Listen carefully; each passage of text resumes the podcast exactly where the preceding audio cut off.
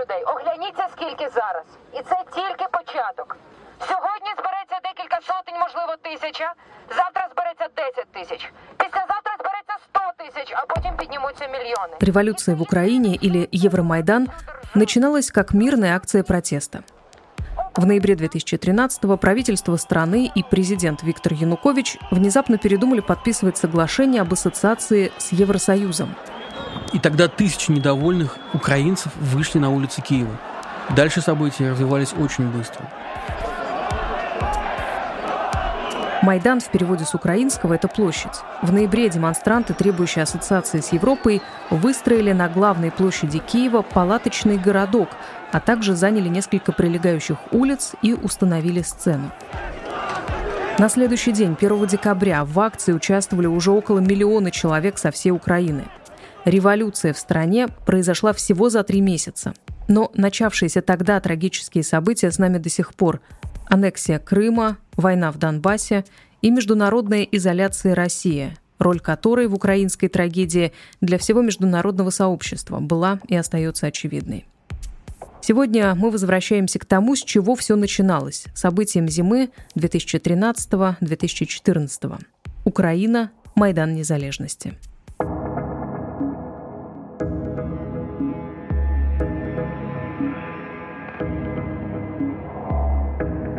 Вы слушаете аудиопроект «Новой газеты». Продолжение следует.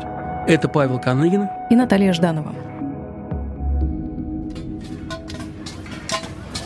Очень много, очень много на асфальте можно обнаружить резиновых пулек, которыми стреляют прямо по людям, по журналистам, то есть забрасывают в тыл. Это газ, да. Вот бывает и такое. Забрасывают прямо в тыл э, гранаты с газом, а, то есть достается не только авангарду, но и тем, кто стоит а, позади. Сейчас вы слышите фрагмент из архива «Новой газеты». Это вот сейчас слышны, э, слышно, как стреляют в нее пулями, а до этого...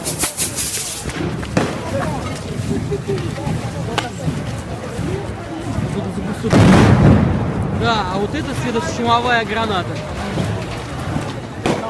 Паш, ты работал в Киеве в те дни. Расскажи, спустя 7 лет как-то изменилось твое восприятие тех событий? Не изменилось. И тогда, и сейчас мне кажется, что украинцы, киевляне выходили на Майдан, выходили на, на центральные площади своих городов с ощущением того, что за ними правда, что они имеют право требовать уважения к себе и имеют право на достойное отношение к себе со стороны власти. Это то, в чем власть им отказывала на протяжении долгого времени. И то, что на самом деле объединяет их с белорусами и россиянами. И белорусы, и россияне сталкиваются ведь с тем же самым. Когда в ответ на справедливые требования достойной жизни и уважения к себе власть вытирает людей ноги, а, фактически запугивает их, хотя люди требуют на самом деле довольно немного достойной жизни и уважения. И особенно, на самом деле, болезненно и немножко странно вспоминать события на Майдане семилетней давности. Сейчас, когда Москва фактически придавлена шоком последних недель, шоком насилия, которое власть проливала на московских улицах последние дни. От того ощущение такое, что над Москвой просто м- летают какие-то дементоры из Гарри Поттера. Знаешь, Наташа? Угу. Да уж. А вот в Киеве как раз такого ощущения не было. Об украинском протесте его эффективности в сравнении с московским и белорусским мы поговорим через несколько минут. Но сейчас вернемся к одному из самых страшных и переломных моментов тех дней на Майдане. Начиная с 18 февраля Противостояние между демонстрантами и силовиками становится все более ожесточенным. За несколько дней погибают больше сотни человек. Многие из них были застрелены снайперами.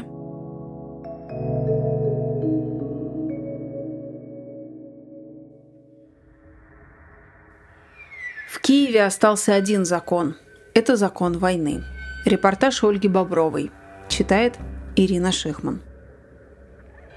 Пока я тут сижу под елками в самом углу Майдана и пишу этот текст, рядом со мной двое мужчин средних лет и вполне благополучной наружности заряжают охотничьи винтовки.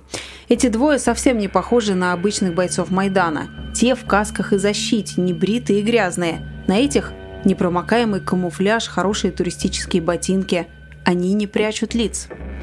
«Это у вас боевые ружья?» «Да фотографические. Пойдем тоже поснимаем кого-нибудь». Они оставляют пачку от патронов «Хубертус», идеально для фазана и зайца, и уходят. Сказали, что на баррикаду на Институтской. А за баррикадой на Институтской как раз сидит снайпер Беркута, и он уже поснимал 10 бойцов Майдана, имевших неосторожность выйти за баррикаду на вновь отбитой улице. Их тела лежат около отеля «Казацкий», где разместился медпункт. Лица прикрыты куртками. По асфальту растекается кровь. Священник читает над каждым молитву. Еще пятеро убитых в консерватории и трое в мэрии. Большинство людей погибли из огнестрельного ранения в шею. Еще минувшей ночью, когда пресс-служба Януковича объявила о временном перемирии, достигнутом в переговорах с оппозиционной тройкой, Майдан спокойно и устало стоял в своих сохранившихся пределах. От консерватории до угла Дома профсоюзов полыхала дуга из автомобильных покрышек. Время от времени в сторону Беркута летели фейерверки. Ночью предводитель правого сектора Дмитрий Ярош объявил о том, что его перемирие не устраивает. Однако и это мало что поменяло. Ночь прошла спокойно. Но с рассветом настроения на площади сильно поменялись. У сцены выстроилась шеренга экипированных бойцов в несколько сотен. Ведущий с микрофоном координировал действия обороны на основной баррикаде. В центр к памятнику заступникам Отечества срочно требуются шины. Шины в центр. Бутылки подносим бутылки. 20, а лучше 30 бойцов к консерватории. И вот в 9 утра в густом дыму, стоящем над баррикадой, майдановцы ринулись на штурм. Их действия не могли быть видны и понятны всей цепочке обороны, и поэтому в спину им понеслись камни и коктейли Молотова. «Не бьем по своим!» – надрывалась сцена. «Ничего не кидаем в дым, там наши!» Когда дым рассеялся, стало видно, что майдановцы заняли всю площадку за баррикадой, ведут активное наступление на Институтской. Беркут отступал практически без сопротивления, вероятно, по инерции соблюдая вчерашнее перемирие. Но перемирие на Майдане никому уже не нужно. В первые же минуты наступления взяли в плен одного беркутовца, отбившегося от основной стаи – «Не трогать полонянника!» – кричат со сцены. «Коридор для полонянника! Полонянник неприкосновенен!» Беркута в плотном кольце боевиков Майдана протаскивают сквозь живой коридор и прячут за сценой. «Мразь!» – кричат ему вслед. «Убийца своего народа!» Вскоре становится известно еще об одном пленном. Со сцены несется. «Други! Хотя какие вы к черту други! «Менты, сдавайтесь! Сдавшимся гарантируем безопасность и правосудие! Среди вас есть много срочников, отпустите их! Они вам не братья!» Кто-то стянул с беркутовца каску и насадил ее на столбик ограждения. Всякий, проходящий мимо, бьет по ней дубинкой или куском арматуры. Многослойный крепкий пластик с кевларовой прослойкой внутри весь разлетелся на осколки и обнажил белоснежный, чистый, рассыпающийся на мелкие шарики пенопласт. Наверху, там, где начинается институтская, уже полыхает милицейский автобус. А майдановцы тем временем возвращают себе весь Крещатик, вплоть до Грушевского. Два дня назад их отсюда выбил Беркут. Теперь же люди разбирают старые баррикады, тащут их вперед на новое место с учетом отвоеваний. На месте прежней огненной дуги остаются высокие валы пепла и стальной лески от сгоревших шин. Кажется, правоохранители не ожидали такого быстрого наступления. В плену оказалось несколько десятков мальчишек-срочников. Их вытаскивают с Грушевского и волокут по Крещатику в сторону сцены. Каждого защищают по несколько бойцов Майдана. И все равно очень много желающих учинить над срочниками самосуд. Они наших мочили и в асфальт втаптывали. Кончай его тут, чего таскать туда-сюда. Ну как тебе против своего народа ходить? Теперь народ против тебя. Предлагали вам сдаться, теперь хуже будет. Очень пожилая женщина, неведомо как оказавшаяся здесь, в эпицентре сражения, не плачет, воет. «Не убивайте их! Они чьи-то сыновья! Пощадите!» На улице Грушевского, не доходя до поворота на музейный переулок, новый форпост Майдана. Буквально в 30 метрах ровно напротив, за стеной из бетонных блоков, выстроился Беркут.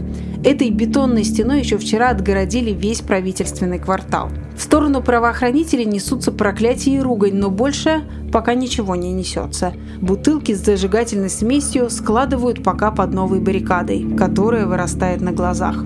Через нейтральную полосу к бетонной стене от майдановцев направляется на переговоры пожилой Анатолий. У него закопченное лицо, как и у многих людей с передовой. «Пацаны», – спокойно обращается он к беркутовцам, – «вы же видите, что ситуация не в вашу пользу. За вами только командиры, против вас целый народ.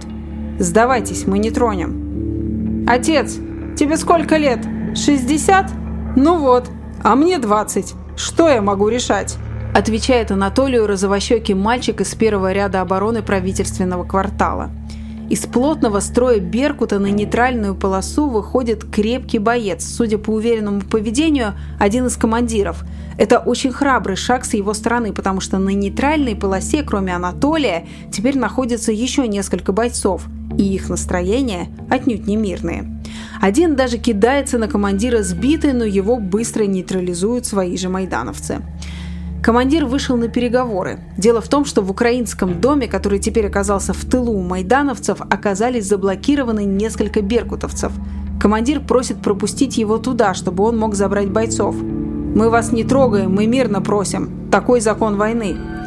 Этот аргумент работает. Командиру разрешили забрать своих из украинского дома. Его и еще одного бойца майдановцы заключают в плотную капсулу из собственных тел, и они идут. Сначала через нейтральную полосу, потом через баррикаду. Вслед им несутся угрозы. А сзади едет скорая. Вероятно, бойцы Беркута пострадали во время контрнаступления протестующих. Стояние на баррикадах, впрочем, длится недолго. Вскоре поступают сообщения, что снайперы бьют по людям, выходящим за баррикаду на Институтской. То же самое начинается и на Грушевского. Полоса между позициями сторон уже нисколько не нейтральная. Со сцены предупреждают – Сотники, выводите людей из-за баррикад, не допускайте перехода через баррикады, многочисленные жертвы и пострадавшие. По Крещатику одна за одной снуют скорые и обычные гражданские фургоны. Забирают раненых. На моих глазах с баррикады вытаскивают очередного убитого. Все не то чтобы напуганы, а растеряны и удивлены. Людей уже несколько дней убивают, но вот чтобы так прицельной пулей – Лицо мертвого бойца прикрывают арафаткой. Из-под нее виден простой, крупный деревянный крест на веревке. Продолжение следует.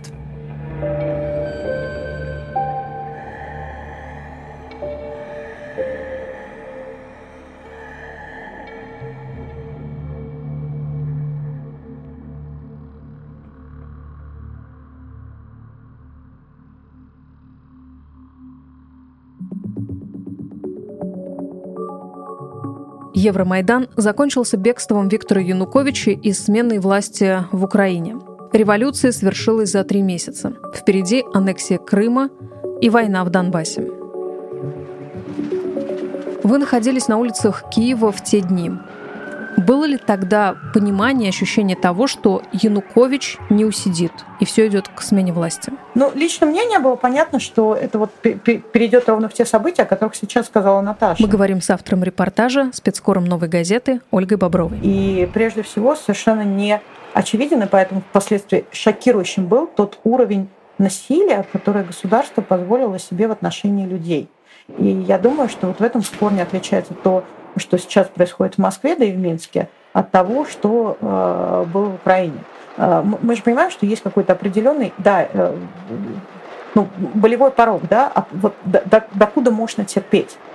И вместе с тем вот при э, всем нашем сочувственном, эмпатичном отношении к московскому протесту и к минскому, э, но все-таки, прямо скажем, в людей э, не стреляли, пока не там и не сям.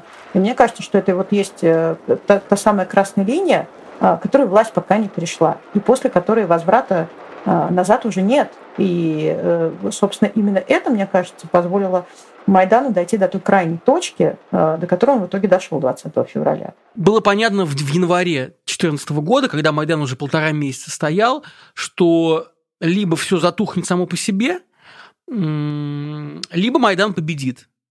Потому что власть к тому моменту поняла, что свои, что силой она только, она только разодоривает людей, что на каждое силовое действие на улицу выходит еще больше народу, и ситуация становится еще более бесперспективной для Януковича, для его режима. И они тогда приняли решение оставить все, не трогать, э, авось, значит, само рассосется, людей станет мало, там сотни людей останутся, и мы их спокойненько бульдозерами потом, потом сковырнем.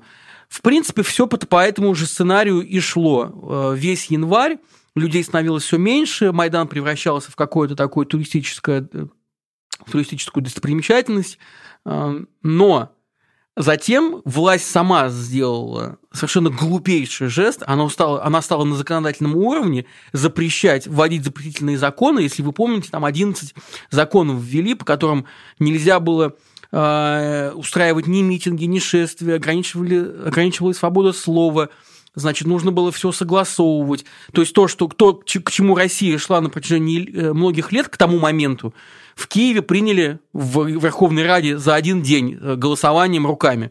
Конечно, людей это взбесило, и вот тогда-то как раз э, произошло вторая, произошла вторая эскалация, как мне кажется, после которой уже было понятно, что вспять не обернуть, ты просто не провернешь этот фарш. Люди настолько, настолько были взбешены, что они просто поперли. И у Нуковича не оставалось никаких других, э, как он понимал, вариантов, кроме как защищаться. А за защиту он видел в нападении, да, и напал, соответственно. Получилось э, много крови. Конечно, он проиграл. И люди строили баррикады, люди а, при, при, притаскивали, значит, шины, строили, делали еще больше костров, съезжалось еще больше народу, и не только с западной и центральной Украины, и с востока было очень много молодежи. То есть не, нельзя было никак людей запугать. И на каждую поднятую дубинку, там, прилетевшую на голову кому-то, а, выходили родители этих, этих детей, этих студентов, да, и вот такого дискурса, как у нас сейчас, а, что вы делаете, подростков, студентов, вы извращаете в политику, ну, немыслимо такое было в Киеве услышать тогда. То есть политика – это часть нашей жизни. Посмотри, Янукович, во что ты превратил страну. Настроение совершенно совершенно не то. Ни в Москве, ни в Минске, по-моему. Они сильно отличались от того, что было в Киеве тогда. Оля, может быть, по-другому это увидела. Интересно было бы вот как раз у тебя узнать, Оля, как вот ты чувствуешь сейчас э, ситуацию, какая сейчас ситуация в Москве, какой сейчас воздух в городе? В Москве страшно, а в Киеве свободно было. И, конечно, вот я, я, я помню, что вечером после того, как случилось, я разговаривала там Э, с другом давнешним, и он мне говорит, я очень бы много отдал просто за то, чтобы быть в Киеве в эту минуту, потому что у нас такого не будет никогда. И э, вот то, то как это было в Киеве, конечно, это несравнимо ну, простите, друзья, даже, наверное, с Болотной несравнимо. Потому что даже тогда всем было страшно. А в Киеве, ну, по крайней мере, вот в то время, когда я была, вот прям уже накануне, накануне, перед самой развязкой, э, страшно не было, было свободно. И я понимаю, что а, риски, а, все-таки наши риски, когда люди выходят в Москве сейчас, а, они ну, несопоставимо ниже тех рисков, которые на себя брали киевляне. Когда можно было в любой момент, ты, ты носишь белый халат, потому что ты врач, э, и в тебя могли выстрелить. А, просто много случайных э, смертей было, да, люди, которые никак агрессивно себя не вели, их просто, ну, снайперы беспорядочно уничтожали. Почему? Потому что э, они ориентировались на то, чтобы запугать вот этот протест, который стоял на Майдане. И несмотря на это страшно не было, несмотря на снайперов. И несмотря на это страшно не было. Вот там действительно был воздух совершенно другой. Там был, ну вот я не знаю, наверное, это тот самый воздух революции, да, когда э, было какое-то потрясающее единение людей и а, вся вот эта площадь, весь этот Майдан, да, наверное, вся страна дышала как единый организм. И это смотрелось ну, немножко как, как, как балет, да, когда э, люди приезжали на своих машинах, увозили потерпевших, вот те, кто пострадал э, в больнице, другие привозили э, еду, воду и так далее. Тут же девочки стругали эти бутерброды с колбасой и раздавали их всех желающим. Можно было в любой момент в любую палатку пойти, э, просто сесть там, подключиться к, к генератору, объяснить им, что мне нужно текст отправить в Россию, в российскую газету. И никто никогда не спрашивал, а не будешь ли ты там отправлять в какую-то провластную газету. И люди очень спокойно на это смотрели. Почему там такое возможно, а у нас нет?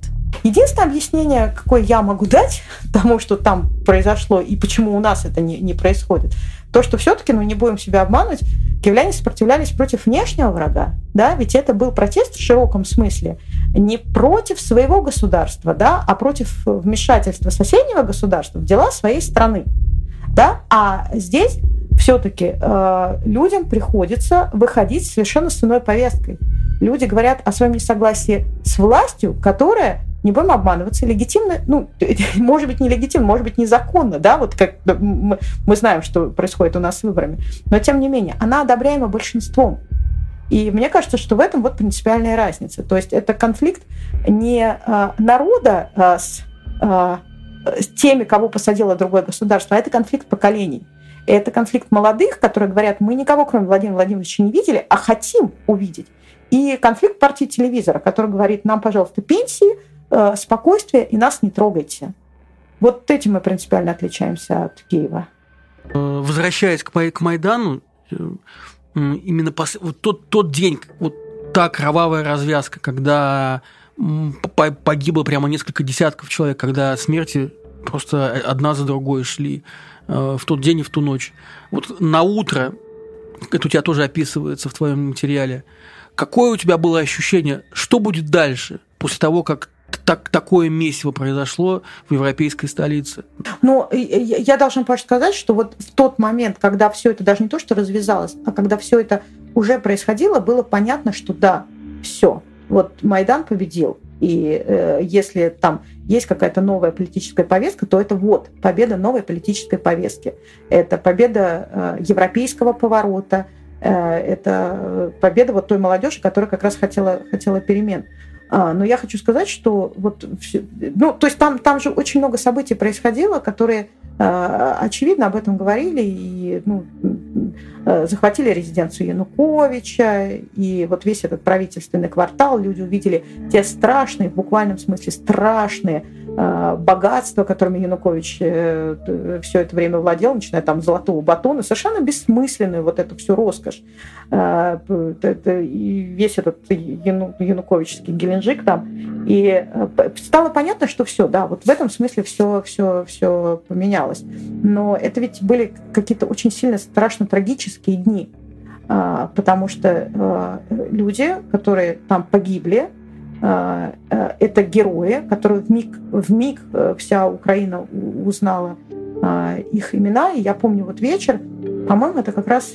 Нет, это вряд ли был вечер 20-го, это, наверное, был 21 вечер, когда весь Майдан с ними прощался. Это была такая ну, просто очень... Вот я сейчас даже говорю об этом, у меня мурашки бегут. Очень пронзительная сцена, пронзительное молчание в темноте с этими свечами и с зажженными мобильными телефонами, когда выносили гробы, и когда хор монахов, там акапелла пел на этой сцене, это все производило очень такое страшное, но возвышенное впечатление, да, и было видно, что вот победа, которая такой ценой далась, да, ее, ну, просто вот, ну, не разменяют, не отдадут просто так. Ну, по крайней мере, в тот момент хотелось так думать. А, ты писала, слишком дорого далась эта победа, чтобы теперь ее менять на модный телефон или бутылку польской водки. Что ты вот можешь сказать о цене той свободы, которую получили украинцы? А я вот, кстати, даже, даже безотносительно еще, Наташа, к этому твоему вопросу, а, я сегодня перечитывала эту публикацию и тоже вот натолкнулась на мысли про новый мобильный телефон и про польскую водку. А, вот всем памятный бумажный стаканчик, который полетел в ОМОНовцы, мы помним, как наш а, президент прокомментировал это событие. Он сказал, буквально, я сегодня эту цитату нашла, сегодня полетит Путин. стаканчик, завтра полетит пластиковая бутылка, потом полетит стеклянная бутылка, а потом начнут крушить витрины. То есть вот в его представлении а, покушение на безопасность и даже на жизнь, наверное, человека, сотрудника полиции, а, это на ступенечку все-таки ниже, да, а, чем битье в витрин, мародерство и вот эти вот все дела. Так мыслит наш президент. И в Киеве я э, об этом многим говорила. Я думаю, что, в общем, не грех это повторить, потому что ходило очень много байк о том, что весь Киев разграбили, вот там страшное мародерство и так далее. Вот я в дни Майдана не видела ни одной разбитой витрины. Настоящая цена свободы – это те люди, которые умерли. Умерли не только на Майдане, но умерли в последующие месяцы и годы.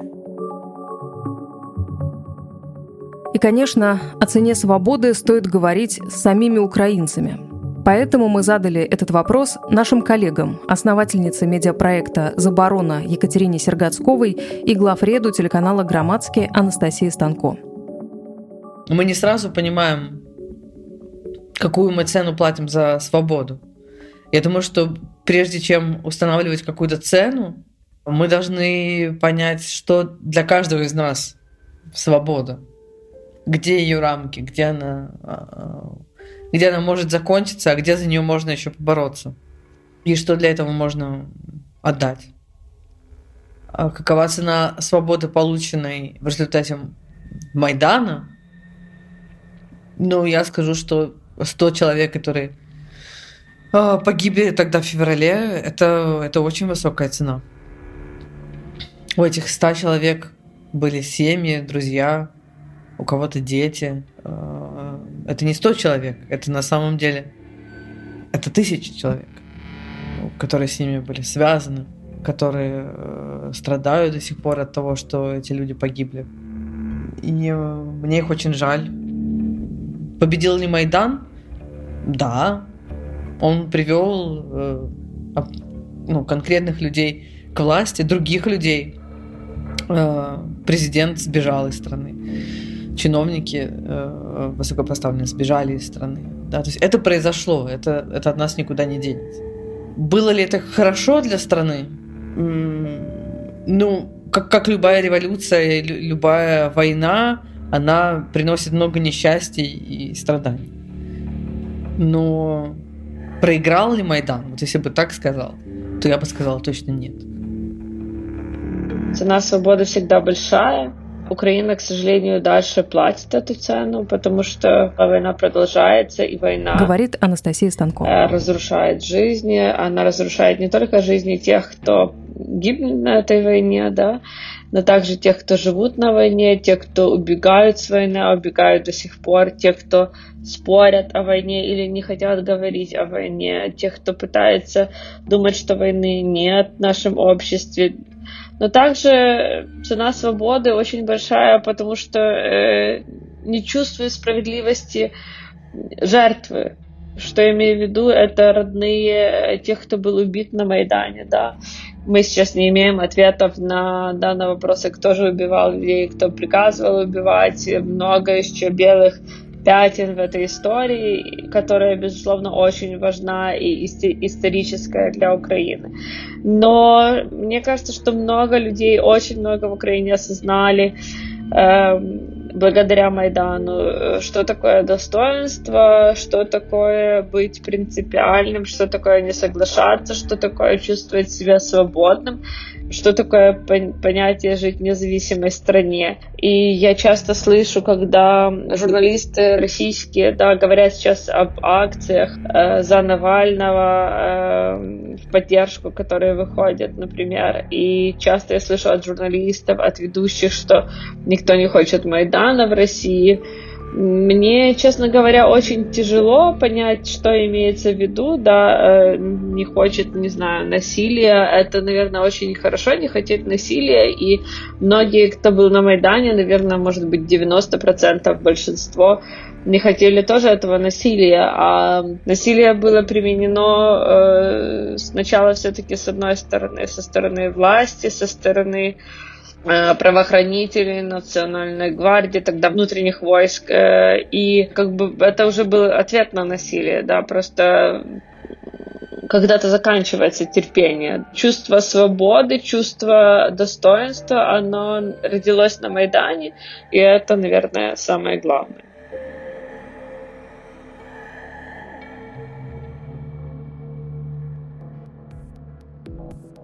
Это аудиопроект «Продолжение следует». Слушайте нас на сайте «Новой газеты», в Ютьюбе и любимых подкаст-приложениях. И нам очень важны ваши оценки и отзывы, так что пишите их, пожалуйста. При подготовке этого выпуска использовались кадры телеканала «Громадский». Над эпизодом работали спецкор «Новой газеты» Ольга Боброва, журналист Ирина Шихман, композиторы Алина Ануфриенко и Александр Глушков, звукорежиссер Федор Балашов, автор идеи и исполнительный продюсер Павел Каныгин, редактор и соведущая Наталья Жданова, консультант проекта, журналист и продюсер Чарльз Мейнс. Мы благодарим основательницу медиапроекта «Заборона» Екатерину Сергацкову и главреда телеканала «Громадский» Анастасию Станко. Проект выходит при поддержке медиасети.